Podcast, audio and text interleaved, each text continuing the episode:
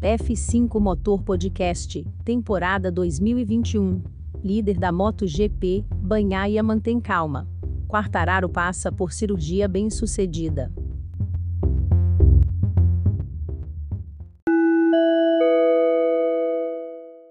Com o segundo lugar conquistado no GP da Espanha, Banhaia lidera o Mundial de MotoGP pela primeira vez na carreira.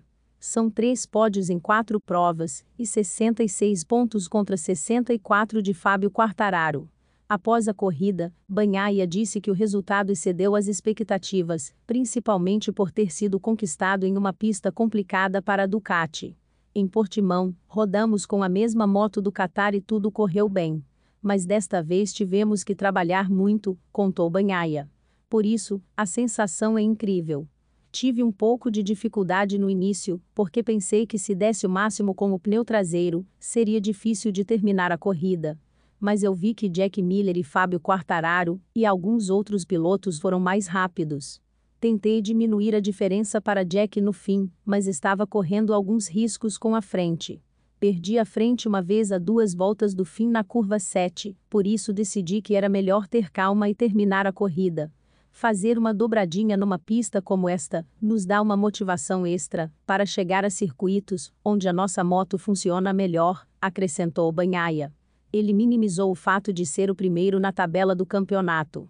Estou feliz por ser o líder do campeonato mundial, mas não tenho que pensar nisso, porque temos 16 corridas pela frente e temos que continuar assim, disse o piloto da Ducati.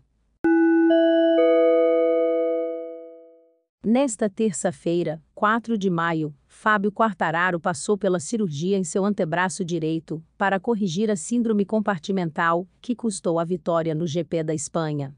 Ele foi submetido a uma bem-sucedida cirurgia de síndrome de compartimento de esforço crônico, na França. A Yamaha espera que Fábio esteja totalmente recuperado a tempo da próxima etapa, em Le Mans. Está tudo bem. Nosso único objetivo é a próxima corrida, em casa, escreveu Quartararo no Twitter. O GP da França, quinta etapa da temporada 2021, acontecerá no próximo dia 16, no circuito Bugatti.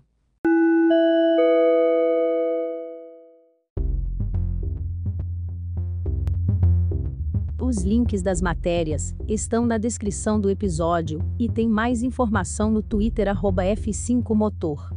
Obrigado por ouvir.